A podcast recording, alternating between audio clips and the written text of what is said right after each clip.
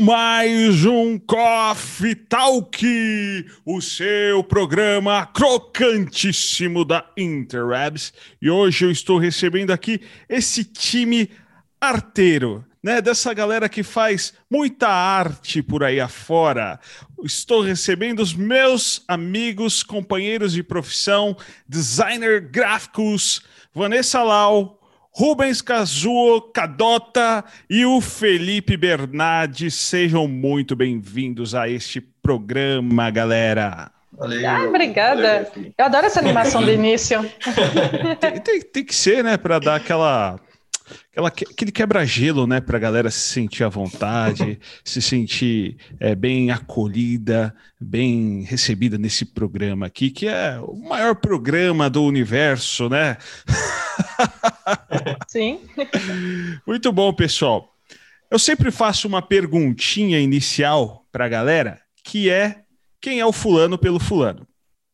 Então, vou colocar aqui quem é você por você mesmo, começando pelas damas. que prazer. A Vanessa por Vanessa é uma pessoa bem introvertida, querendo ou não, mas é sou bem dedicada para o que eu tento fazer, bem certo, bem direitinho. Uh, eu sou péssima para falar de mim, viu? sou muito ruim, porque eu falo dos outros. É fácil. Tá, mas eu sou uma apaixonada por jogos. Olha, só dá sou para ver uma... seu setup aí. Sou uma designer já formada há 10 anos, quase. Bastante tempo e tentando buscar alguma coisa nova para aprender sempre. Muito bom. E aí, quem, quem é o próximo? Hum. Pode ir, Rubão. Ah. é, bom, Rubens por Rubens. Acho que eu também vou começar igual a Van, porque eu sou bastante extrovertido também. Uh, sou. Isso não é bom, mas eu sou viciado em trabalho também trabalho muito, assim, né? Acho que o meu hobby é trabalhar, e ainda mais agora na, na pandemia, né? É, a gente acaba ficando muito em casa, né? Então, e eu, eu, eu sou uma pessoa muito compenetrada, né? Então, até brinco com a minha esposa que eu não posso ter videogame em casa, porque senão eu fico até querer terminar, sabe? Coisas assim. né? Eu sou meio assim. Mas é, tirando as brincadeiras, assim, eu, eu sou, bom, sou designer gráfico há, acho que 16 anos já, faz, faz bastante tempo já, né? Trabalhei com diversos tipos de coisas já na vida, é, e também, igual a Van, estou sempre com o coração aberto para aprender, porque a nossa área, ela necessita disso, né? Acho que todas as, a grande maioria precisa disso, né? Mas a nossa, ela tem uma mudança grande sempre, né? De, a gente tem que se adaptar muito, né? Então, isso é o principal desafio nosso, assim, estar sempre na vanguarda, né? A gente está sempre atualizado aí com o que tem, para que o mercado não. É, assim, que a gente consiga acompanhar o mercado, né, digamos assim. Uhum. Né? Acho que é mais isso, assim. Muito bom. E você, Felipão? É, bem, acho que estamos aqui um time de introvertidos, né? Porque eu também sou, né? Sou uma pessoa bem fechada, assim, para alguns tipos de coisas, para outras nem tanto. Sou DG formado já há uns sete anos, né? Acho que sou o mais jovem aqui da turma, nessa parte. É, gosto bastante da, da assim, eu fui influenciado para entrar como DG porque os meus amigos que que mexiam com desenho na época do curso falavam que era um curso de desenho avançado. Então, eu me enfiei nisso, fui lá, não era nada a ver daquilo que eu imaginava que seria, mas a gente está aí, né? Tá, estamos aprendendo bastante, estamos mexendo com ilustração agora, estamos, né? Eu consegui depois de muito tempo aprender a mexer com desenho digital, porque eu fiquei muito tempo parado só no, no padrão, né, desenho de papel, grafite, essas coisas. E agora a gente está, né, batalhando aí para conseguir um, um pedacinho aí da, dessa parte na ilustração. Faço bastante bastante coisa, né, tipo, mexi com web design, mexi com logotipo, uma infinidade de coisas. Trabalho uhum. como o falou, fui para, tirei para todos os lados, né? Sim. É, fotografia, é, as coisas que eu, mexi, que eu trabalhei aí, né? Então, acho que o Felipe, pelo Felipe, é um rapaz bem esforçado, vamos dizer assim. Muito bom, show de bola, galera. Posso dizer Uau. bem talentoso também. É. Ah, isso sim. Manda muito. Diga-se de passagem, né? Até para o, o, o, avatar deste canal, quem fez foi o Felipe, né? Que é a minha pessoa ilustrada com a canequinha. Quem fez foi o Felipe.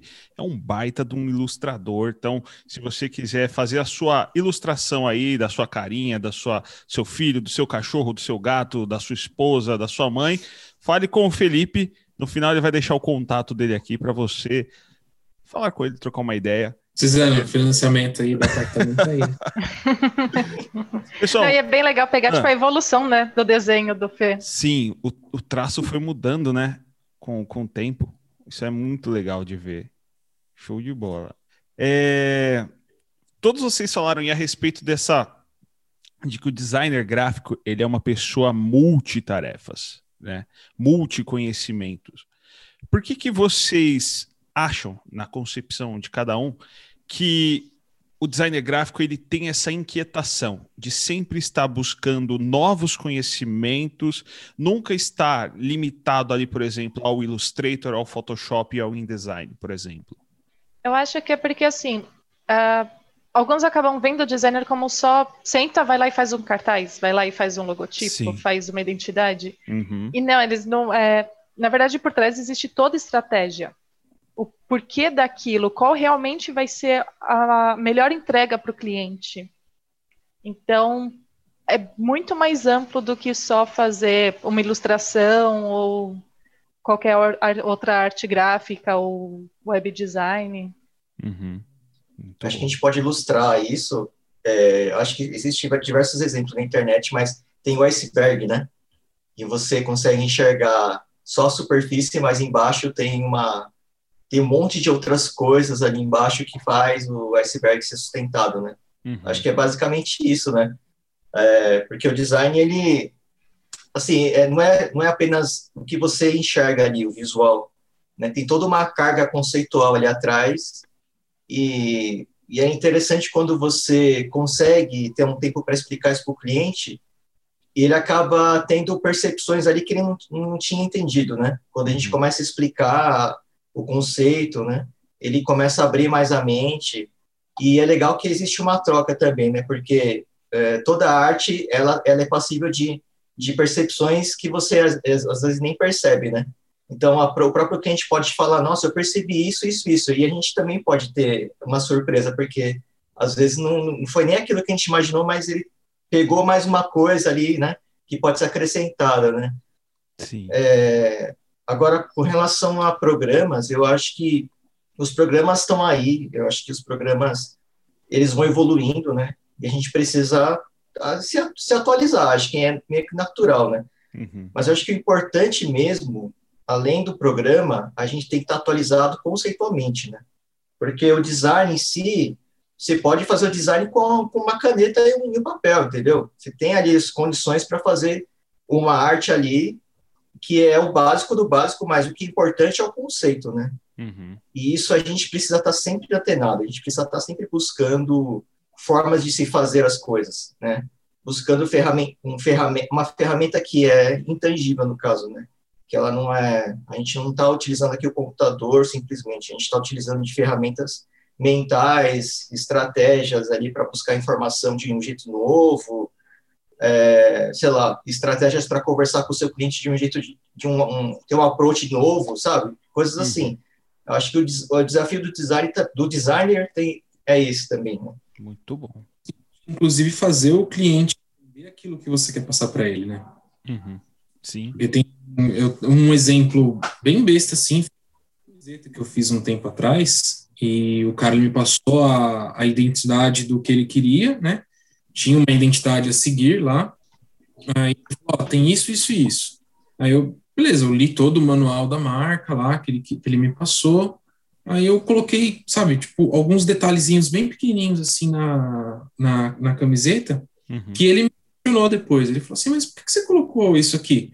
Né? Eu falei, esse amarelo, esse amarelo eu coloquei porque está lá na identidade visual, né? Na identidade visual tem lá que você pode utilizar esse amarelo para fazer isso, isso, isso.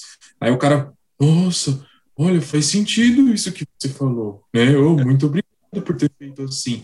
Aí, tipo, acho que é uma coisa até a gente tem que fazer isso para o cliente, né? Não adianta você reforma e se vira aí para entender. Não, é bom explicar isso, cara, né? A gente tem que fazer a pessoa entender aquilo que a gente quer. Aí abre essas, essas mil possibilidades aí. Exato, muito bom, muito legal. O Fê, o seu, o seu microfone está dando uns picotes, não sei se. se a Acho que é a conexão. Ah, tá. Não, beleza. Tá caindo aqui a conexão toda hora. Ah, faz parte, né? Faz parte, é a vida. É, pô, é muito legal ouvir vocês falando sobre isso, porque para quem não é da área, para quem não está é, no meio do design gráfico, é, ele acaba limitando, reduzindo o aspecto do design gráfico apenas à estética. Né, a, a, ser uma boa apresentação, a ser uma coisa, uma peça bonita, é, uma arte para a rede social legal, uma camiseta, apenas no, no aspecto estético. Mas quando o design em si, ele é muito mais profundo. E o exemplo que o, que o Rubão deu, essa ilustração que ele fez do, do iceberg, é exatamente isso. Que é uma coisa pensada, porque senão o serviço do, do, do designer, né? Do designer gráfico seria algo muito muito superficial, né? Se fosse apenas você dar uma, uma, uma carinha bonita ali, sem ter uma funcionalidade, sem ter um, um, um, um porquê você está usando aquela forma, aquela cor, né, aquela, aquela fonte, senão seria algo bem mais, bem mais banalizado. E, a, e pegando esse gancho da banalização, na concepção de vocês, será que é por isso, por essa não compreensão, que a nossa, a, a nossa, o nosso trabalho, né, como é, não é tão valorizado no mercado, por exemplo, porque as pessoas reduzem apenas ao aspecto da estética, né? É, e não vem a funcionalidade, não vem toda essa parte conceitual que tem por trás daquela peça que você entregou, daquele job que você entregou. É, com eu certeza. Isso, é, eu acho que isso é por conta do, do por conta do, do, acho que no geral, viu, Jeff, que qualquer trampo que você faz, qualquer coisa que você cobra aí, vai, X valor para fazer, a pessoa, ela vai olhar para tua cara e vai falar assim, ué, mas você faz isso rapidinho, por que, que você cobra tão caro? Nossa, é. Tipo, é, é geral, eu acho que todo, na maior parte do, dos trabalhos que tem por aí, todos eles são desvalorizados. O nosso pode até ser um pouquinho mais, mas é tipo, as pessoas não dão valor para absolutamente nada hoje. É Exatamente. bem, isso muito complicado porque a gente rala lá para poder fazer um curso, para aprender a fazer alguma coisa, para chegar lá e, puta, vou fazer uma arte muito louca. Vai ficar da hora pra caramba. Estudei, fiz um curso lá de 40 horas lá de Photoshop avançado. Aí vou lá, faço o bagulho animal. Vai lá, reduziu o meu tempo de trabalho em três, em três horas lá, porque eu aprendi a fazer, a usar a ferramenta e uma parte de coisa. Aí o cara vai lá, mas você fez isso daí em três horas, por que você vai me cobrar 300 pau pra fazer isso daí? Nossa. É complexo. É bem, com certeza já te pediram algum desenho, alguma ilustração ali, né? Na faixa. Somos amigos, é. né? Fã, depois eu te conto no PV aí pra você ver. E é, é pessoa parceira nossa, viu? Caraca, mano. Que, que... Mas da nossa. É do nosso ambiente de trabalho. Que bucha. Tipo, aí a pessoa às vezes vai lá, pede um serviço. Ah, não, eu vou te ajudar a, te, a divulgar o seu trabalho. É. Você vai, né? Eu tenho vários contatos que eu posso te indicar, sabe? É... Esse trampinho permuta é embaçado. É complicado. Comigo já aconteceu isso uma vez. Eu fui fazer para um, para um político, né? De uma cidade aqui vizinha. E peguei, passei todo o orçamento, sentei com ele, né? Fizemos todo o desenho do que, que ia ser preciso, tudo mais. Passei o orçamento, aí já veio, né? O papo de, ah, não, mas ó, se você fizer esse serviço para mim com preço justo, Jesus. aí eu posso depois te indicar para outros. Que não sei o que lá. Não, eu prefiro o dinheiro. Aí eu não peguei o serviço. Ah, várias vezes assim. Mas eu acho que porque é exatamente por conta de não entenderem o que a gente uhum. faz E o mesmo esquema de limitar com mexer na ferramenta. Poxa, mas se só abriu ali uma, um, é. uma ferramenta, mexeu rapidinho e tá pronto o negócio. Sim, é, a gente até, até zoa às vezes, né? Que as pessoas acham que se aperta ali alguma coisa no menu, aí já vem assim, sei lá, título pronto, que aí é só você uhum. clicar no, no botão, já, já cria-se um título, recorte, máscara e, e afins. É, tem esse aspecto de o cliente, das pessoas não entenderem o, o, o valor do nosso trabalho, que é o tempo, o investimento de que você se equipou ali, se preparou nos cursos, na graduação, investimento de equipamento também, né? É, mas vocês acham que também existe uma falha por parte dos próprios designers, de muitos, né? É, por conta desse do mercado, do momento que nós estamos vivendo, de também não se valorizarem? Sim, acho que. Acho que tem, para mim, na minha opinião, tem, tem duas vertentes aí.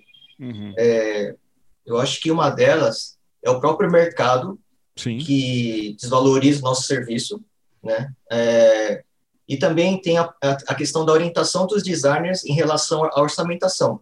Exato. Porque e, e negociação no caso, porque falta é, às vezes na, na, nossa faculdade não tem uma disciplina que ensina a gente a orçamentar, uhum. ensina a gente a negociar, a colocar valor sobre o nosso trabalho. É, a gente geralmente não coloca a, a depreciação, por exemplo, do, do, equipamento no nosso, no nosso, trabalho, por exemplo. Uhum. A grande maioria dos designers não, não, faz ideia de como colocar esse valor. Sim. Entendeu? É um, é um exemplo. Eu acho que falta um pouco disso para nós como um todo, como, como mercado, né? Mais orientação. Mas o que pega mesmo, para mim, é essa questão da desvalorização mesmo. Porque eu posso falar por mim que eu já orçamentei alguma, alguns clientes e sabia da, da, da, complexidade. Eu coloquei o valor que eu achava justo, né? Coloquei ali os custos que envolviam o serviço, o tempo, né?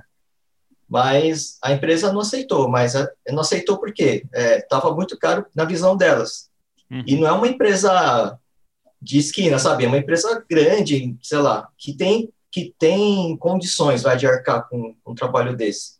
E se vai vai contratar uma agência, a agência vai cobrar quatro, cinco vezes mais, porque ela tem que pagar os, os, os funcionários, tem que, tem que pagar o aluguel do, da agência. Uhum. A gente não, nós somos, no caso, a gente é um freelancer, um autônomo, e temos nosso custo, do nosso, nossa mesa aqui, o nosso computador tudo mais, o custo será bem menor.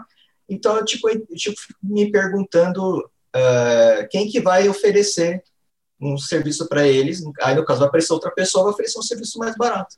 Uhum. Aí, a, a, a, digamos assim, vai, vai se nivelando para baixo, entendeu? Aí vai, todo mundo vai começando a baixar o preço, baixar o preço, até aparecer uma pessoa que precisa muito daquilo, vai colocar um serviço, vai colocar um valor muito baixo para pegar, e a, e a, empresa vai pegar, entendeu? Então, uhum. a gente fica a ver navios, né?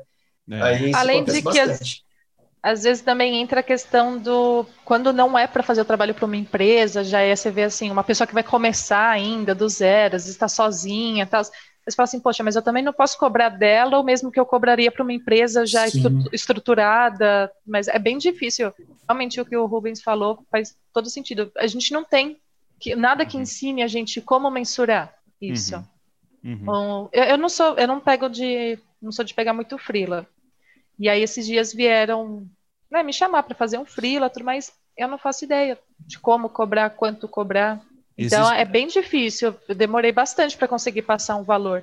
Sim. É, eu costumo, eu costumo pegar bastante de ilustração, né? Tipo, fazer um retratinho, coisa do tipo, que é, e isso eu faço desde a época de escola, né? Uhum. Então, uhum. com retrato, essas coisas, para mim, eu, eu sempre coloquei um preço para baixo, porque, gente, eu pegava trampo de pessoal de escola. Quando eu pegava os trampinhos dos meus amigos lá de escola, era tipo 10 reais. Uhum. Um desenho 10 reais. Quando. Era, para arcar com o lanche, né? Para arcar com o lanche.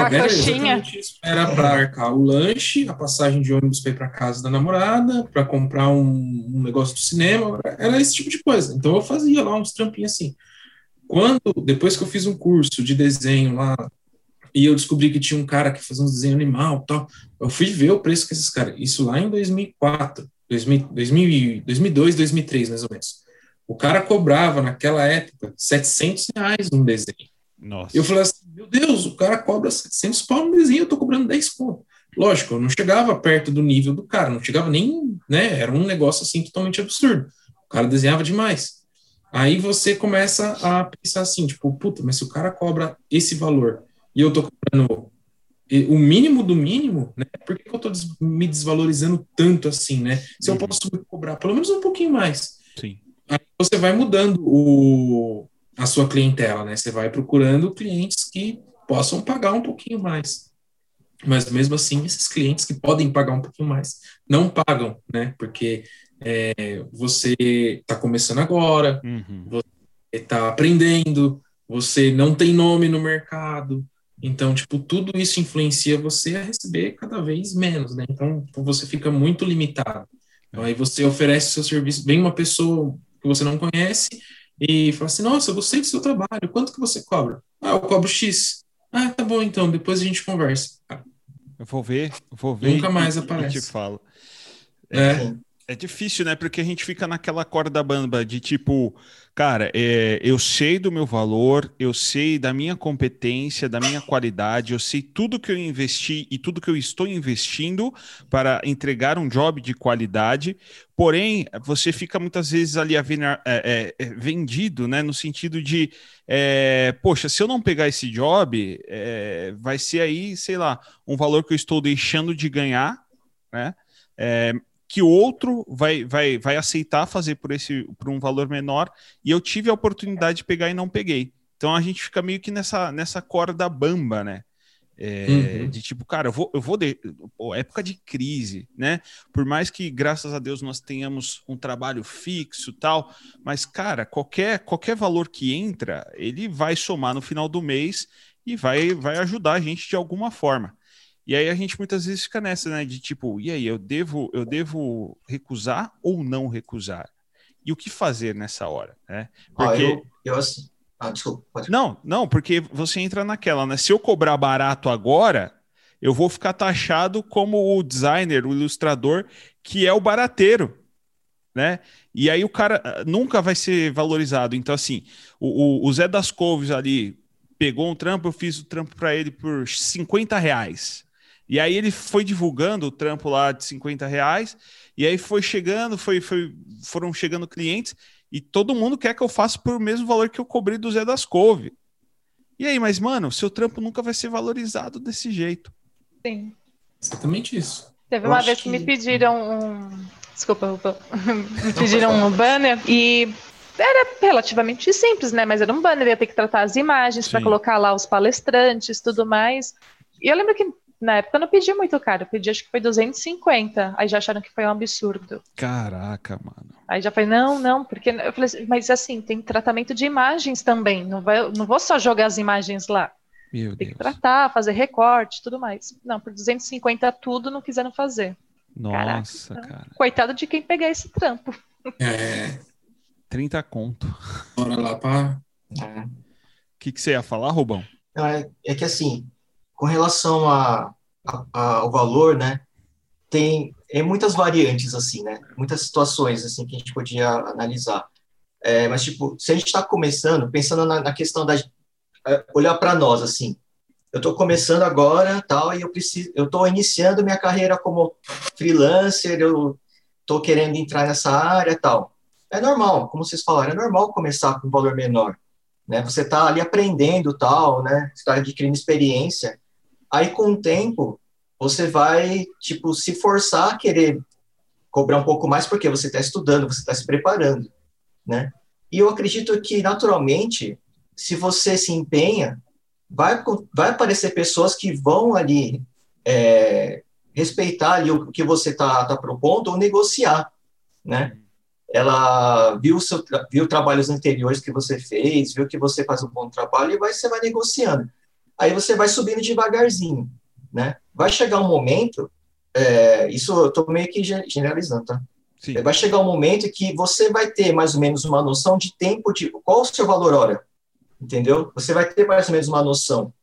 E tipo, se você colocou um valor ali para um serviço e você tem que pensar mais ou menos assim, se você colocou um valor ali e o cliente não, não, não quis, é, é meio doído isso, mas assim, você tem que analisar é, tudo, não só a questão do valor, mas tem que analisar a oportunidade, porque às vezes você quer pegar aquele trabalho porque às vezes ele, o valor não é tão bom assim, mas é um desafio para você porque, sei lá, você nunca pegou aquilo para fazer na vida, uhum. entendeu? Ah, se eu fizer isso, vai ser um, uma experiência legal para mim, para mim, e isso eu vou, eu vou pegar para, sei lá, divulgar futuramente ou vou adquirir mais experiência nesse quesito, legal, você vai fazer isso. É, às vezes é uma oportunidade de um cliente de fora, sei lá, entendeu? Caraca, que legal. Claro que você tem que, tem que ser bom para os dois lados. Uhum. Mas é, é, tem aquilo, existem diversos fatores que você tem que analisar num, num orçamento, não só o valor. Você tem que analisar se aquilo vai ser bom para você também, questão profissional, né? Mas vai, vai que acontece que você colocou um valor, aquilo você já fez milhares de vezes. Colocou um valor, você sabe o valor mais ou menos que aquilo custa e o cliente não, não, não quis. Cara, não pega. Porque se você pegar, vai aparecer uma outra oportunidade para você, pode ser do mesmo serviço, com um valor que você está sempre acostumado e vai ter aquele cliente que vai pagar para você. Aí você não vai ter tempo para fazer. Sim. Entendeu? Então é, é meio que aquilo. Existem dias que você vai ter que se segurar e não pegar. Uhum. Mesmo sabendo que, tipo, puta, seria um valor muito bom para entrar para mim e tal, mas você vai deixar. É, você não vai estar tá respeitando o seu próprio, a sua própria, o custo, custo hora que você pré-determinou para você. Sim. Entendeu? Existe esse lado. É, então, tipo, é uma questão de análise e é, e, e é bem complexo. Então, depende muito da situação, né? Então, você tem que analisar se aquilo é bom para você ou não. Né? Então, não é só questão de valor. Tem, tem outras coisas que, que englobam aí, né? Sim, sim. Sim, já aconteceu também de eu pegar um, um job baratinho e deu muita dor de cabeça de fazer. Foi aqueles, aqueles jobs, né, sem contrato, coisa rápida aqui, mas não foi nada rápido. Aí perdi muito tempo e não valeu nada a pena ter pego ele. Aconteceu comigo também. Várias vezes. Acho que para todo mundo já deve ter acontecido isso. Cara, que sinistro. Falando nessa questão de horas e tal, vocês conhecem um site chamado 99frilas.com.br? Já ouvi falar, mas não. não É uma calculadora que você consegue aí dá uma estimativa de é, quanto vale a sua hora de trabalho. E aí, com essa média, você consegue uhum. passar um orçamento é, para determinados jobs e tal. Acho que é um site uhum. bem interessante. Às vezes eu uso ele para, principalmente no lance da, da, da locução tal, eu uso esse, esse site para passar valores, né, para fazer orçamentos e tal. Ah, eu vou dar uma olhada depois, já anotei. Aqui. Ah, legal. É, vale a dica, é, é interessante, é interessante. Tem um cara que eu, que eu sigo, não sei se vocês conhecem a barbearia Corleone, vocês já ouviram falar? É uma grande barbearia que, que tem aqui em São Paulo, uma rede bem interessante. Não, a minha eu faço em casa. É. Então... Você, fez a, você fez hoje, né, Van? A barba? Fiz. Ó. É, nossa. Tá, tá, tem tá nenhum muito... fio. Tá, o Rubens, o Rubens também acho que fez hoje, né? Porque não tem nada no rosto dele ali. É, é 24 horas assim, não tem nada. No... eu fiz ontem. É, eu fiz, eu fiz domingo. Fez metade, né, dela. Eu fiz domingo aqui. Mas o que eu queria falar do, do cara, que é o Bruno Van Nink, que é o, o cara da, da, da Corleone, ele tem uma, uma máxima que ele fala assim: só existe uma profissão no mundo, vendedor. É, cara, dentro desse nosso nosso ramo do freelance, né? Vocês acham que falta também o poder de negociação para os designers? Saber negociar com o cliente, saber vender bem, vender bem o seu produto, o seu peixe, ter aquela ideia de que, meu, é, cada, cada designer, cada designer, ele, ele é um designer exclusivo. O que eu vou fazer para você, né? A peça que eu vou fazer para você, o trabalho que eu vou fazer para você, é um trabalho exclusivo né? Porque eu tenho uma identidade, uma forma de trabalhar, a Van tem uma forma de trabalhar, o Felipão tem uma forma de trabalhar, o Rubão tem uma forma de trabalhar. Então, o produto que você está entregando é um produto exclusivo. Vocês acham que também falta essa noção para muitos designers de saber vender bem o peixe deles? Com certeza. Falta. A gente não mexe, assim, a, na faculdade, mas a gente não vê nada sobre vendas, sobre negócio mesmo. Uhum. Não tem. Então, acho que isso daí faz falta, mas também nada que impeça que a gente também não corra atrás, né? Sim, sim. De como vender sim. o próprio peixe. Sim. Mas seria bom ter uma base logo que a gente está uhum. aprendendo tudo. Eu acho que a gente acaba uh, focando muito na questão técnica, né? A gente quer, sei lá, nos aprimorar o máximo possível nos uhum. programas, procurar o nosso próprio estilo de, de design, né?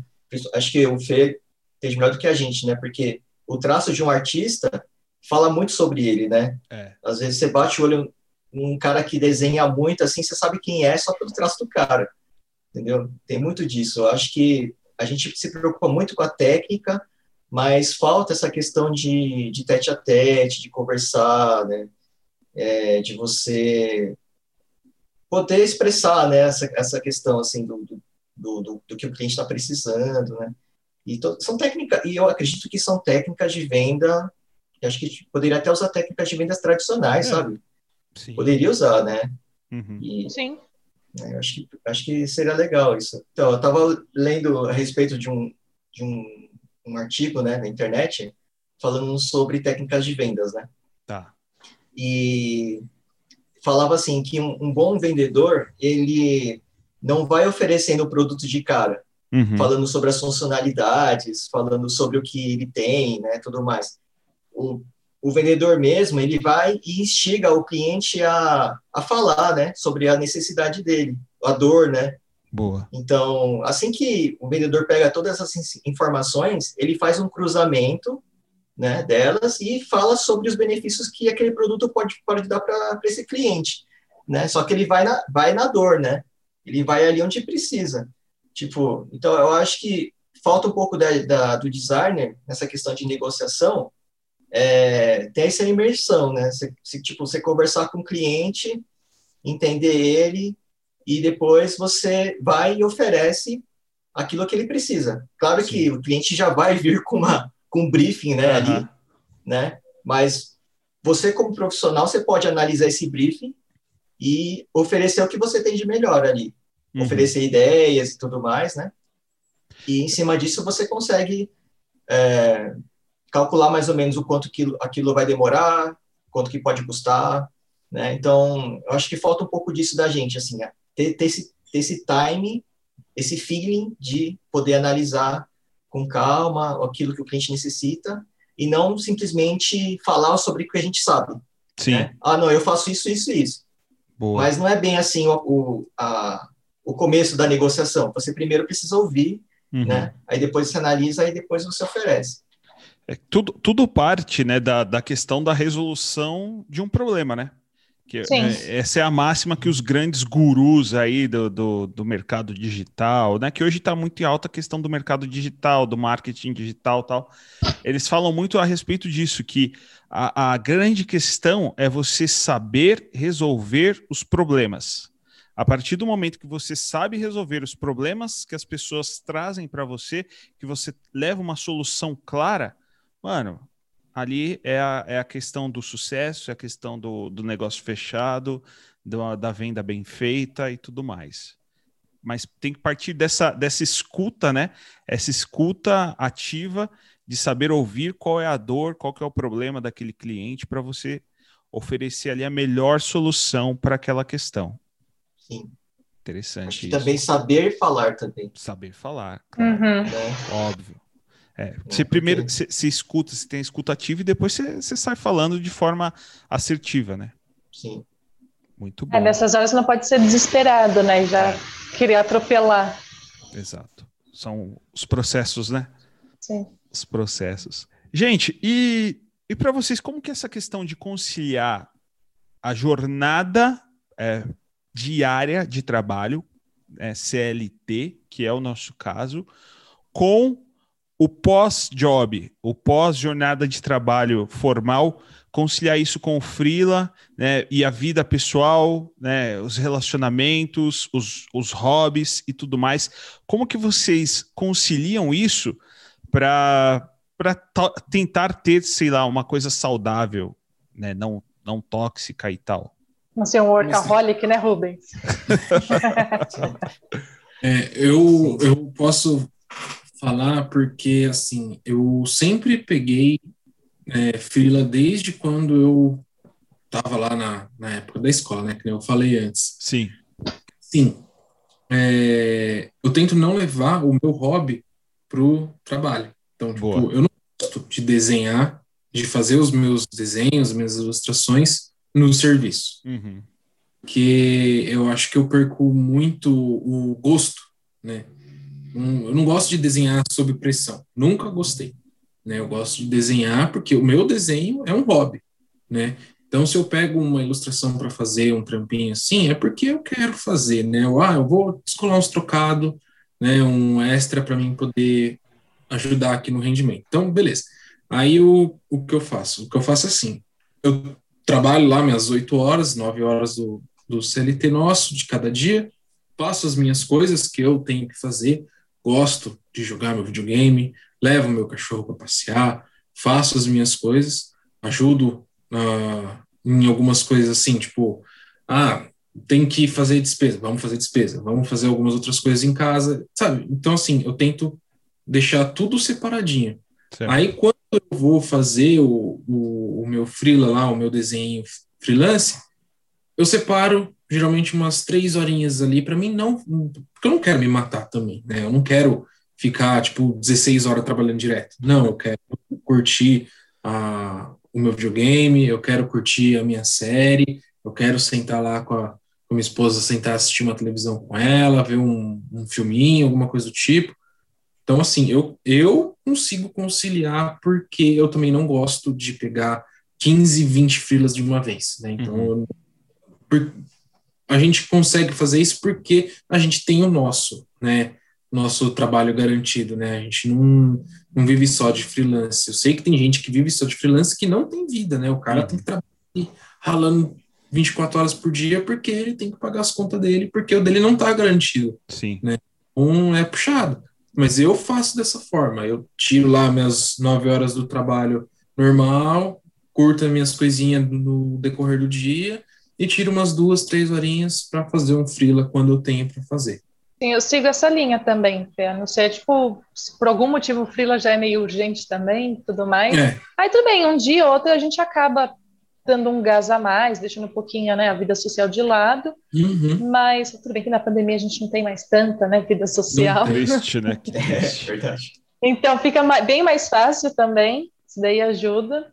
Então, aí a gente acaba, às vezes, focando um pouco mais. Uhum. É, Para mim, é, tem uma questão assim que uh, o freela ele ele virou uma necessidade também, né? Certo. É, então eu até brinquei que é, é o meu hobby porque acabo pegando até em horários que eu não deveria estar trabalhando, digamos assim, né?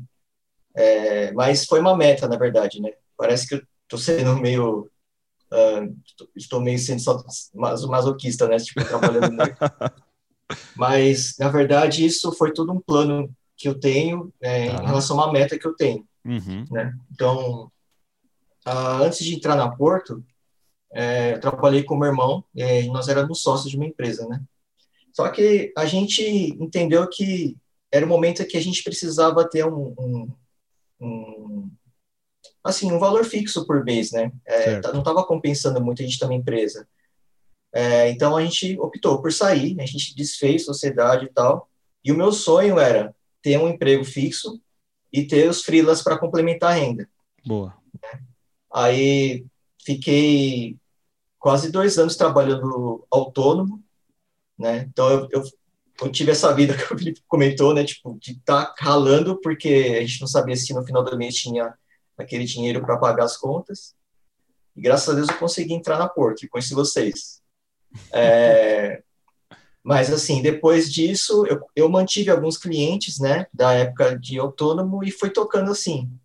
Mas, claro que é, eu também tento conciliar meu, meu tempo, né, porque, é, sei lá, os afazeres de casa, né, é, tenho também o meu tempo com, com minha esposa, com as nossas famílias, né, e o que eu faço todo, todo, sempre, né? Eu sempre reservo um horário fixo, como se fosse horário de trabalho mesmo, em casa, bato o ponto normal, faço meu horário normal no trabalho, É, e graças a Deus nós temos um trabalho que tem, uh, assim, ele não é que nem uma agência, né, que a gente precisa ficar, estender muito, né, claro que a gente tem dias que vai ter, não tem como, mas tem um horário mais que a gente respeita, né, então uhum. eu tenho, eu consigo ter um horário X por dia para trabalhar nos freelas, né, e eu tento não passar muito disso, porque eu sei que no dia seguinte preciso acordar bem, acordar descansado para entrar no trabalho. Então, isso realmente nunca me prejudicou, assim, o, o dia, meu dia, durante, durante o dia nunca me prejudicou, né? Mas, realmente, consome muito, né? O freela consome muita gente. Né? Então, teve, tem dias que você fica acabado, né? Você é, desgasta bastante. Mas é, é, aquilo, é uma meta, na verdade. Então, uhum eu, eu me propus a ficar tanto tempo com isso até conseguir juntar tanto, um X valor, né? Porque eu tenho uma meta de quero comprar um apartamento, tem tudo, o sonho, né? O objetivo. Então eu tô fazendo isso. Mas eu sei que não vou conseguir manter, porque hoje eu também não tenho filhos, né? Uhum. A gente também quer ter. Eu sei que quando, quando eu tiver filhos, não vai ser assim, né? Então eu preciso me, me programar. E o tempo de frio, claro, vai reduzir. Ou talvez nem tenha, não sei né? Mas até lá eu preciso dar o meu melhor agora. Dar o seu gás. Né? Dar o gás agora, porque é o tempo que eu tenho né, disposição para fazer. Aí lá na frente a gente vê, mas por enquanto tá dando desse jeito, graças a Deus tá dando. Uhum, né? uhum. Entendi. Acho é... que você tá certinho, Rubão, fazer assim. Agora é a hora que você pegar e investir em você mesmo, né? Na, você, no casal, tudo mais, e aí depois, quando, realmente, quando vier as crianças, aí não, não vai ter Outra como. A gente está em casa, né? A gente está de home office, Sim. então tipo, a gente não pega, não tem essa, esse terror de pegar transporte né? público. Então, tipo, você pode muito bem, você acorda hoje 8 horas, trabalha até as 5 e meia, você Sim. toma um café, vira para o lado, seu outro computador está ali e você já começa a trabalhar. Então você não pega, tipo, você, não, você vai ter essa parte, consegue dar aquela descansada maior né, em casa. Então, Com certeza. É sendo home, sendo home office ajudou demais, assim. Sim. Sim. Essa dinâmica. É, é esse ponto do home office, ele é, ele é muito importante, né? Ele é muito importante para a gente. É. É, mas eu, eu, vejo que teve um agravante por conta da, da, dessa questão que nós estamos vivendo, do momento que nós estamos vivendo, de isolamento, de pandemia e o caramba quatro, que é justamente esse ponto de que, como não há mais interações sociais, digamos assim, os eventos, o happy hour tudo mais, é, a galera meio que perdeu-se muito esse feeling de tipo, cara, ó, agora eu vou dar um respiro, agora eu vou dar um, um, uma descansada aqui, vou espairecer um pouco, vou socializar, e aí depois eu volto, ou amanhã eu volto para esse job freela e tudo mais. Porque como já não tem mais esse, esse período né, de socialização, é, a galera emenda direto. O que, que vocês pensam com relação a isso? É, para mim, pelo menos, acho que para a gente né, foi mais fácil porque a gente já trabalhou em home office antes. Sim. Então, a gente já tinha mais ou menos o jeito. Uhum. Aqui em casa, por exemplo, eu tento manter, querendo ou não, horários. Então, peguei e parei de trabalhar. Geralmente, primeiro eu vou dar uma atenção para os gatos, né, que são três vou, vou arrumar a casa, tudo mais, e aí lá, quando for mais para o fim da noite, aí eu vou poder, eu vou jogar um pouco, tá. vou ver uma série, vou ver um filme, qualquer coisa. No fim, às vezes pode inverter a ordem, né? Até Sim. que você sai bem estressado do trabalho e fala, ai, não vou arrumar casa nenhuma, eu vou jogar, matar todo mundo. Ah, é, tem dia sim. Os tem, vixe. Mas, no geral, é só manter mais ou menos uma rotina, né? Acabar mantendo. Boa pra gente realmente não, não interferiu muito, né? Essa questão não. do. Porque como não. a gente já, já tinha essa expertise, mas eu, eu fiz esse comentário justamente porque eu vi muitas pessoas que, pelo fato delas não terem essa rotina estabelecida do home office, né, não terem esse, esse conhecimento de causa, é, muitas pessoas perderam esse feeling né? De tipo, cara, eu tô aqui trabalhando, mas. E, e aí eu não tô falando de freela, eu tô falando de gente que continua é, os seus jobs CLTs ali, bate o ponto tal, e, e a pessoa continua trabalhando porque eu não tenho mais esse deslocamento, eu não tenho mais a interação social, é, não tem mais o happy hour, não tem mais o barzinho, então eu vou ficar aqui trabalhando e, e para muita gente isso foi danoso foi tóxico, né? Foi tipo, galera ficou mal porque pô, o cara não, não tinha essa rotina estabelecida e aí foi nessa tocada insana, entrou em ansiedade, entrou em depressão, é, não só por causa disso, mas isso colaborou bastante. Né? Eu vi isso acontecendo Sim. com algumas pessoas, uhum. né, que não não tinha essa rotina estabelecida e da noite por dia se viu 24 horas por dia dentro de casa e aí, velho, se lascou eu inteiro. Vou, eu vou, vou dar um exemplo.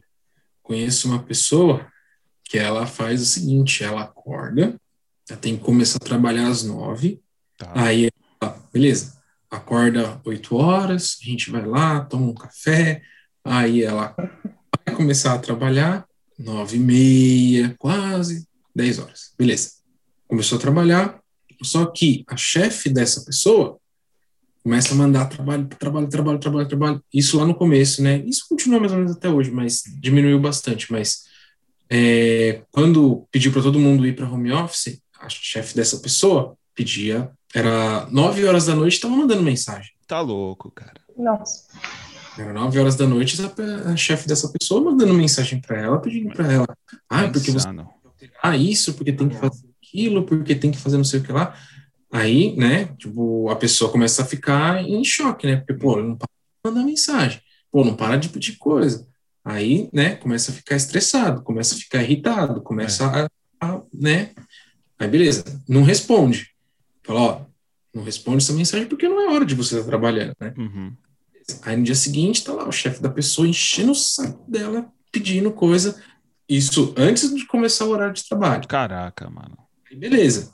Aí a, você escuta do chefe dessa pessoa que ela está fazendo uma ação por ter mandado eles de home office.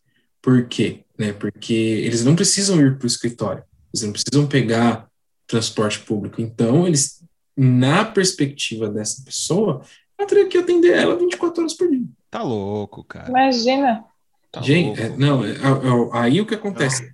Além de que isso daí pode dar processo, né, para a claro, empresa. Então, aí, aí entra nisso que o Jeff falou. A pessoa fica estressada, a pessoa fica ansiosa, é, ansiosa porque tá pensando no trabalho 24 horas. Não, aí sobra, né? Sobra para quem tá com essa pessoa, né?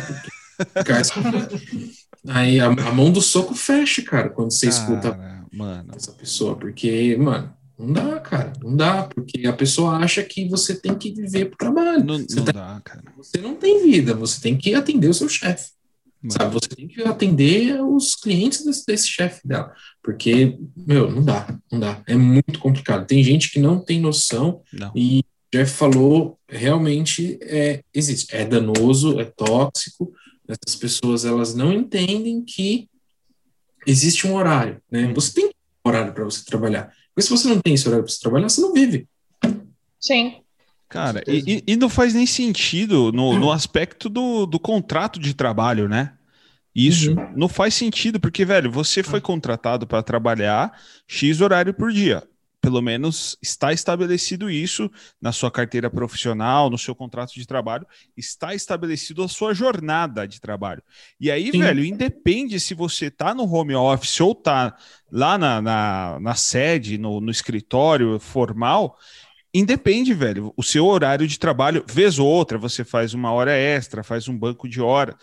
Beleza. Mas contabilizado. É, né? contabilizado. Agora, é. não tem dessa de tipo, velho, a gente não é médico, cara. A gente não é, não é bombeiro. Gente... E até para essa galera tem uma jornada de trabalho diferente, uhum. claro. Mas, mano, não tem, não tem dessa de que nós temos que estar disponíveis 24 horas por dia porque tá em home office. Não, e até mesmo porque se a pessoa estivesse na empresa, quando a gente vai para a empresa, eu não estou recebendo por estar no transporte público. Eu vou receber no sim, momento em que eu entrar lá. Com certeza. Então Mano, não faz sentido. Que mentalidade maluca, velho. Maluca demais. Não, tem gente que só pensa no próprio, só vê o próprio umbigo ali, tá Então, tipo, eles é só eles e pronto. Você é um número e você tem que trabalhar e ralar e se matar por ele. Porque enquanto você não faz isso, você não é reconhecido tem muito chefe, muito dono de lugares assim que são ruins. E esse é um deles, né? Então, é bem puxado.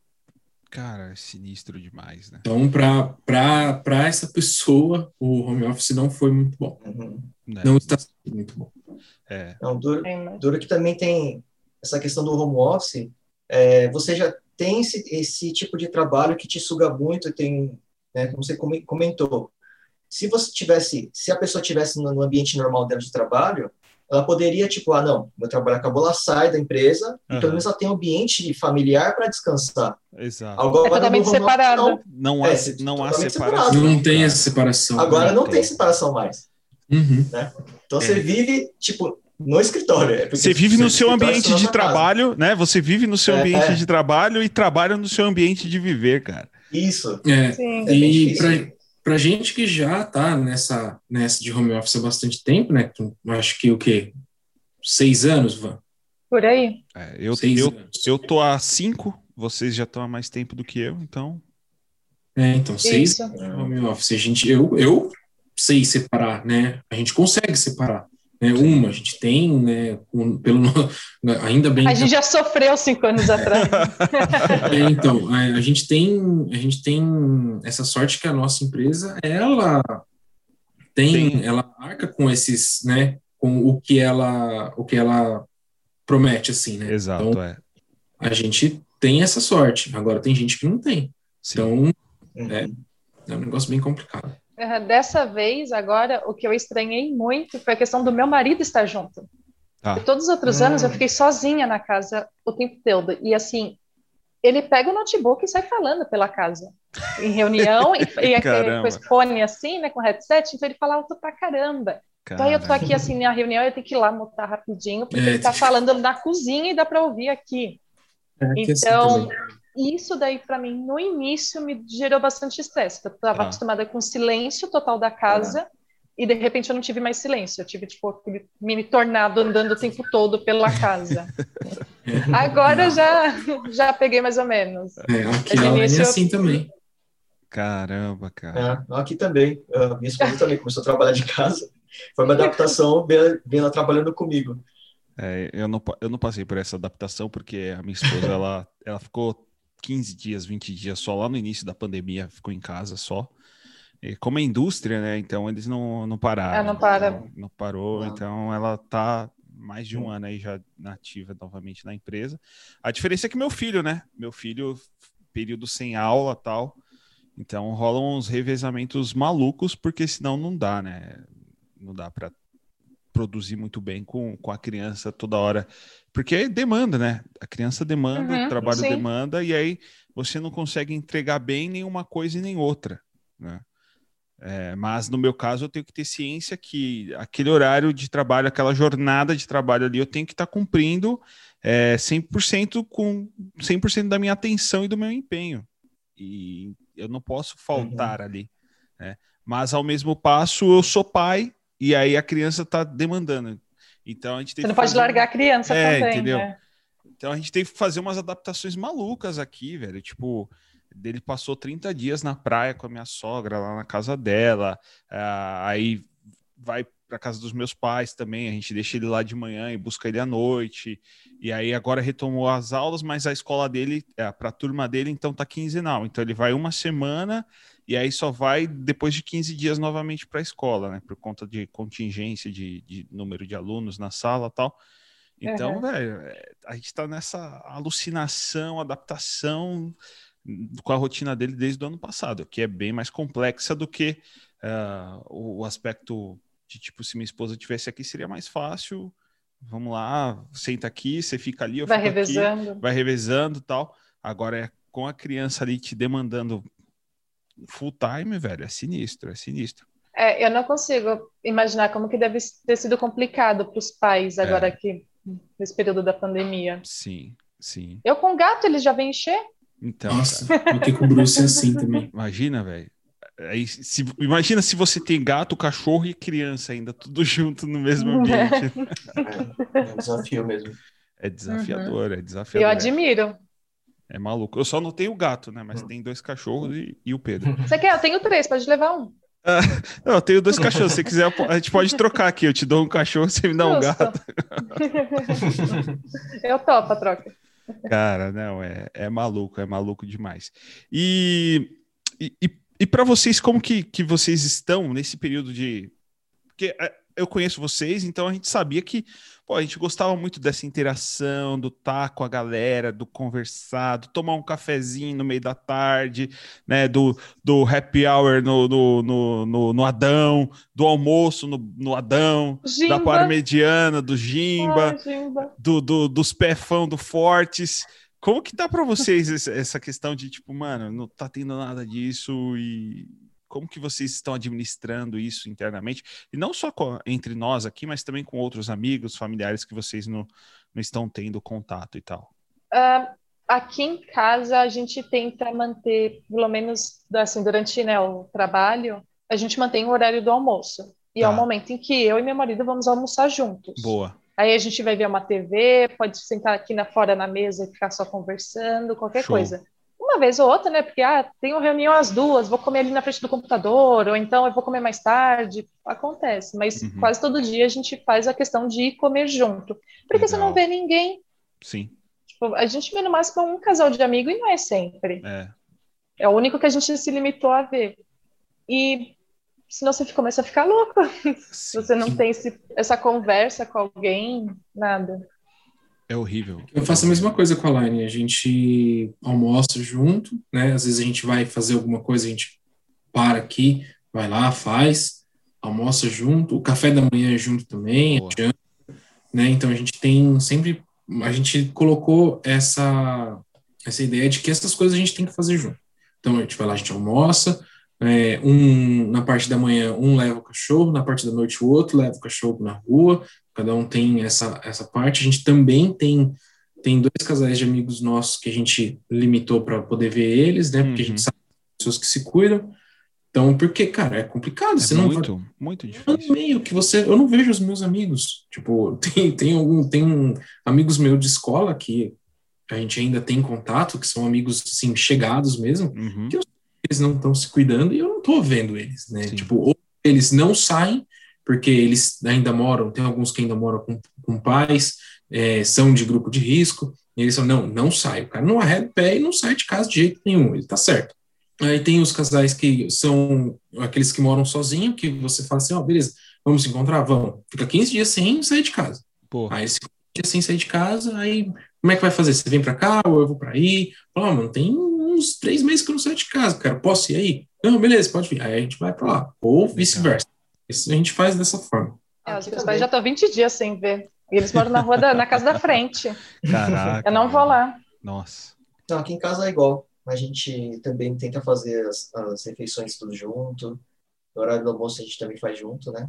Sim. Tenta, é, aí faz a reveza, né? Os afazeres também daqui da casa. Agora, com relação a contato, é, a gente manteve contato com os nossos pais, né? É, tanto os meus os pais da, da Mar quanto os meus. Uhum. Então, no fim de semana, a gente acaba indo. Né? Boa. É, só que, claro, com, com, bastante cuidado, tudo, a gente teve... Tipo, eu não abraço meus pais já há muito tempo, tipo, a gente não tem esse contato próximo há muito tempo. É claro que a gente se vê próximo, assim, mas encostar nem, não dá. É, eles recentemente foram vacinados, né? Então, logo, logo, acho que vou ficar um pouquinho mais tranquilo. É, mas é, acho que é basicamente isso. Amigos não tenho visto nenhum. Uhum. É, assim, nesse, tempo, nesse período, no máximo a gente conversa pelo computador mesmo, o restante da família também não. Então tá bem assim. É, eu, eu sou assim, não sou uma pessoa muito de, assim, de, eu sou mais quieta mesmo, né? Então para mim não teve tanto problema. Entendi. Mas cara, dá, dá, às vezes bate uma, uma ansiedade assim por estar em casa e eu sou uma pessoa caseira, hein? Tipo, eu fico em casa por opção mesmo, mas às vezes bate uma ansiedade danada, assim, de estar em casa. Querer sair, é, às vezes até eu, eu bato, um, bato um teclado com, com o Jeff, assim, porque, cara, é complicado. Você sente necessidade de conversar com alguém, né? Você sente necessidade de, de, de sei lá, falar alguma coisa, ouvir alguém. Sabe, aquele barulhinho da rua, assim, você sente falta. Sim. Sim, não, e aquela coisa, quando a gente entrou em home office outra vez, é, tudo bem, porque a gente ficava durante o expediente dentro de casa e à noite uhum. a gente podia sair tranquilamente para qualquer lugar. E agora não, a gente já faz o expediente em casa e ainda tem que continuar em casa. Né? Exato. Né? Uma então, coisa isso já é... me deu um pânicozinho também Sim. ano passado. Uma coisa é você estar em casa por opção e outra coisa é você ter que ficar em casa por obrigação, né? Essa, essa, essa questão acho que, que é mais pesada. Eu, eu gosto muito de socializar, velho. É, tanto que o Coffee Talk é um, um, um, exemplo disso, né? Essa socialização, seja presencial ou online. É, e, mano, tempos atrás, cerca de um mês, eu achei que eu ia entrar em depressão, velho. Eu falei, mano, tava, tava mal, mal mesmo. De tipo, chegou um sábado assim que como minha esposa sai, vai trabalhar, ela tem uma segunda jornada de trabalho também, que é um, um, um empreendimento. Então ela já tinha uma rotina é, externa maior. E para mim estava muito nisso de tipo de domingo a domingo estar só dentro de casa. Chegou um domingo, um sábado que eu estava mal, angustiado. A gente teve que dar uma volta, subir a serra, é, ir para o meio do mato lá, só andar mesmo dentro do carro assim, que não tinha nada aberto nem nada para dar uma, uma respirada, porque é, esse, esse ano, essa segunda onda aí, para mim está sendo mais difícil do que foi a primeira, de verdade. Está sendo bem mais... Para mim está mais fácil, tá mais é. tranquilo. É, que o que eu me ferrei foi que eu parei de me cuidar. Ah, né, pinto o cabelo, tudo Sim. mais. Isso daí eu parei completamente. Então, no início do ano eu fiquei bem mal Cara, é. com isso daí também. Tipo, você não se arruma para nada. Por isso que eu não me importei de me arrumar aqui hoje. Passou um perfume. Eu preciso. Não, que bom. Que eu bom, senti a falta, porque querendo ou não, para Porto, a gente todo dia Sim. você pegava e vai se preocupar com a roupa, vai se preocupar com não sei o que lá. É. Você dá uma. É um tipo de uma preocupação Sim. que você tem no dia a dia. Tudo uhum. bem, foi gostoso, né? A gente não precisar mais se preocupar tanto com isso, uhum. precisar cuidar do cabelo o tempo todo e tal. Mas senti, eu sinto, senti falta. Não gasta roupa, não gasta é, tênis. Não gasta. Nossa, eu teve... tô cheio de roupa. É, não, teve, eu teve um dia que eu precisava, eu tinha um tênis meu que eu precisava mandar arrumar, e um amigo meu me indicou uma sapataria que ela era lá perto do metrô Praça da Árvore. Para mim que mora em Mauá é meio puxado, é longe. Nossa, cara. Aí eu falei assim, mas o cara é bom, né? Eu, cara, não, o cara é bom. Eu falei, então eu vou levar o tênis desse cara aí. Peguei, fui lá, Tipo, teve um dia que foi um sábado, se eu não me engano, eu fui lá, levei o tênis pro cara. Ele falou: não, vou, recebo, né? Eles estavam funcionando. Aí ele falou: ó, tal dia fica pronto. Aí deu sorte que o dia que ia ficar pronto, eu acho que eu tinha, não lembro se eu tinha banco ou se era um. Acho que era um feriado, não lembro o que, que era, mas o cara falou que ia trabalhar. Aí eu falei assim: beleza, eu vou aí retirar. E nisso tinha a filha de um amigo meu nasceu né? E eu queria, porque queria comprar um presente para ela. Fui lá numa lojinha, lá no centro de São Paulo, que eu sei que tinha os negocinhos lá que eu achava legal. Comprei uma, um bodezinho para ela e ficava a quase a, exatos 14 quilômetros de distância a loja que eu fui para a sapataria. Eu fui andando, tá. eu queria andar. Eu tava, assim, eu queria sair de casa, eu tava desesperado. Né? Eu falei assim, mano, eu preciso andar, porque eu sempre gostei de fazer caminhada e tal. Mas esse dia eu peguei e fui 15 km da, Caraca. da até a sapataria para depois voltar para casa. Muito bom, para espairecer mesmo. Mas isso daí acontece, tem um mercado é. aqui para cima, dá uns dois quilômetros mais ou menos. Eu não consigo tirar o carro para ir lá. Eu, porque Sim. eu viro para meu marido e falo, pelo amor de Deus, eu vou a pé. Vamos a pé, aqui do lado. Eu Vou comecei a fazer. Um eu comecei a fazer isso com o cachorro também. Tipo, a gente sempre dava, era uma volta com ele no quarteirão. Aí eu vi que, tipo, uma volta no quarteirão não é o suficiente. Então, uhum. comecei a fazer umas caminhadas maiores. Então, tipo, é sempre uma hora de, de passeio com o cachorro, quase, por dia.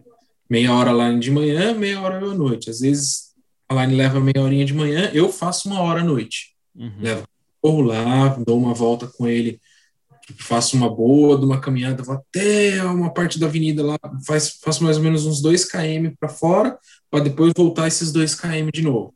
Boa. Então, o cachorro ele adora, né? Ele gosta porque ele gasta né? energia. Uhum. Muito bom. Pessoal, caminhando aqui para o final da nossa conversa, muito boa, eu queria fazer duas perguntas para vocês. A primeira delas é: o que, que vocês pensam com relação a esse concorrente virtual que nós arrumamos, que é o Canvas, né, que muitas pessoas têm utilizado, feito valer do Canvas free ou do Canvas pago por mês, R$ 34,90, que a pessoa paga ali para a plataforma para poder utilizar. O que, que vocês pensam com relação a isso, a esse concorrente que nós arrumamos? É um belo concorrente. Mas eu acho que assim, é, é que é complicado, porque ele ajuda a eles enxergarem os designers como careiros. É. Entendeu? Mas por outro lado, ele também ajuda as pessoas. Uhum. Entendeu? Às vezes a pessoa ela quer ali fazer uma postagemzinha, ela não quer uma super estratégia, Sim. ela não quer um super, é, uma identidade visual, toda uma criação nova. Uhum. Ela só quer alguma coisinha diferente, uma apresentação diferente, uma, um post diferente, entre outras coisinhas. Então, eu acho que é válido. Mas pra gente é uma dela. complicada. A, a, a Van é uma moça recatada, você viu que ela, ela até segura é. falar. é um belo coliforme fecal. É. complicado. Ah, eu, na minha opinião, assim, eu acho legal que tenha, tá. para ser sincero. É, porque, como a Van falou, isso ajuda as pessoas e ajuda uma necessidade meio pontual delas, né? Sim. E eu acredito que também é, existe mercado para todos, vai, digamos assim. Né? Uhum. É, quem está usando o Canvas, eu imagino, né, que sejam pessoas assim que é, não querem investir num design, não querem investir numa agência, precisam de alguma coisa mais simples. E mais barata. Também, mais barata, ou às vezes de graça, né? É. Às vezes a, a pessoa vai lá fazer. E mais rápida, né, também. Mais rápida. Mas é, é engraçado que eu estava ouvindo uma discussão no podcast, né? Sobre. Ah, existe um outro tipo de plataforma que é de logos, né? Que vocês conhecem? Sim. Já, ah, já ouviram falar? Já, já ouvi falar. Então, é mais, é mais ou menos esse princípio. É, o cara deu um, um exemplo incrível, assim, pra, é, que eu estava tava ouvindo. Ele falou assim: ah, ele deu um exemplo de um, de um açougue, né? Ah, não era açougue, é padaria. Bom, tanto faz, assim, era um, vai, um açougue. Aí o cara tá querendo um logo para o açougue dele, e ele tá começando, né, é, o negócio do cara tal, não tem dinheiro, e ele descobriu esse serviço de logos, né? Aí ele foi lá, ele fez o próprio logo, ou como no Canva, sei lá, ele fez um anúncio, um templatezinho para colocar na sua mídia social, e, e, e fez. Colocou, aí o negócio dele vai crescendo, e vai conseguindo aumentar o frigorífico dele, né? Aumenta, sei lá, a quantidade de opções de carnes lá, tal. Aí ele percebe que precisa de um investimento ali no, no, na propaganda dele, porque só a marca, a marca e, e o Canvas ele não está dando conta. Tá. Aí o cara vai contratar um designer, entendeu? Vai contratar uma agência. Então aquilo meio que vai escalando, né? Eu acho que esse tipo de, de serviço serve para quem está, sei lá, está começando ou para quem está precisando de uma coisa muito simples ou ou que aquilo já atenda ela, entendeu? Uhum. Eu não acredito uhum. que, tipo, uma empresa, sei lá, pequena ou média, sei lá, vá, vá pegar um serviço assim free para divulgar o seu próprio produto. Acho que ele vai querer melhorar, né? Lá, melhorar. A, né? a, não ser que a pessoa já queira entrar no mercado com uma estratégia boa, né? Uhum. Mas se não, realmente, sim, eles não. Sim. Por exemplo, esses dias eu fui pedir coisa no iFood pegou, apareceram três, quatro restaurantes, tudo com o mesmo logo de banco de imagem gratuito. Porque, coitados, é o que eles conseguem é. no momento, né? E, e, entra naquela história lá do, do, lá do começo que a gente estava falando. O, o, cara, ele tá começando, o cara vai chegar lá, tem um, tem um monte de templatezinho bacaninha ali naquele canvas. Sim. O cara vai, ele vai fazer um negócio de graça, porque, gente, convenhamos, você vai pegar, ah, cara, eu preciso só de um banner, coloca foto de um hambúrguer aí para mim e tal. Aí o cara, ele não sabe quanto que é, ele não sabe quanto isso custa. Aí eu vou uhum. cobrar, vai lá, 150, 200 pau para fazer um banner pro cara. O cara, ah, mano, não vou pagar 150. Sendo que 150 ele poderia estar tá comprando de, de mercadoria, né? Ele poderia estar é. comprando de mercadoria para abastecer Sim. o então, restaurante. Aí o cara dele. não vai, ele não vai pagar esse valor sabendo que tem um negócio ali de graça para ele. Uhum. Sim. Que eu pode ajudar ele. É. Eu vou ser sincera que eu já fiz troca de layout por comida Tá? Eu já, já fiz isso. Do quê? Ração de cachorro. ah, não, eu fiz por hambúrgueres por um ano. Eu, olha eu só, cara. Olha, você ganhou. Sensacional. Mano, fantástico, fantástico. Eu fiz, eu fiz um, O que foi? Foi um flyer? Eu fiz um flyer por 15 quilos de ração. Olha só. É maravilha. Sensacional. É, então, foi três meses de ração pro cachorro. Então, É, economia, né? Foi uma economia É. para você, para Van. Representou a Sim. economia. Ah, de hambúrguer foi uma bela Porra. economia. Não, porque, mano, na nossa realidade paulistana aqui, você vai pedir um hambúrguer e, e todos nós aqui vão ser dois hambúrgueres, pelo menos, né? Pô, você morreu aí 80, 100 reais num- numa pedida de hambúrguer, cara. Entendeu? É. Sim. É sinistro, velho. É sinistro. hum, Eu reduzi um pouco minha, o quanto eu como, né? Porque sem exercício não dá para eu comer que nem eu comia lá na Porto. Mas não dá, não caminho mais, não tem que segurar no trem, no ônibus, nada. Então É, não dá fazer- para comer fazer desse jeito. caminhada, hein, Ivan? Fazer caminhada. Precisa, eu preciso voltar agora, né? Eu, tô, eu faço quase todo dia. Eu voltei pra academia. A academia reabriu, então consigo. Eu tô indo na hora do almoço. Faço, faço hum, sim. Mês, mês passado, pra vocês terem uma ideia, foi o mês que eu mais andei. Eu fiz Caraca. 180 quilômetros. Mano do Caramba. céu! Mano, é muita 180 coisa, velho. É muita Uhum. coisa. 180 cara. km, velho. Mano, é coisa Só, tipo, só de caminhada, velho. Nossa, nesse quesito eu sou zero à esquerda, meu. Não, e, e exercício. esse, esse bagulho. Eu tava, eu, Então, eu tava vendo que esse negócio dessa caminhada urbana, não a caminhada do cara que bota lá o tênis e o shortzinho e, e vai fazer a caminhada no parque, numa avenida, mas da galera que sai caminhando sem rumo e direção. Eu vi que está se tornando uma, uma, uma modalidade, já tem até um nome específico para essa atividade, que não é caminhada. Mas é tipo, o cara sai andando. Walking tem um- Dead. É, o cara sai andando sem rumo assim. é, eles, a perspectiva dele é caminhar. Então ele bota aquela mochilinha de que tem a mangueirinha de água aqui e, mano, sai andando sem, sem, sem rumo assim. Não é igual a galera que vai na avenida específica ou no parque e, e fala: Não, eu vou, vou caminhar aqui 5K. Não, o cara sai andando até cansar e depois volta para casa. É, sinto, tenho bastante falta, porque antigamente eu andava muito no centro de São Paulo, né? Então, aquele que você ia sábado de manhã lá, ou para Paulista, ou para República, e você saía andando o resto do dia todo. Você ficava andando. Isso daí faz tempo que eu não Pa- faço. passa na Rosa do Líbano, come uma coisa, aí vai na Santa é. Efigênia. Nossa, saudade Rosa do Livro. Eu acho que eu tô ficando com fome. É, eu também tô. também estou com fome. Ainda fala Rosa do Líbano, que mancada. Eu só achei um lugar aqui perto com shawarma bom. Aqui perto de casa não tem shawarma bom, não. Acho que eu vou Hum, começar a aqui fazer shawarma e vender no iFood, mano, porque não tem Justo. shawarma bom, não. Entrega em Osasco, vai?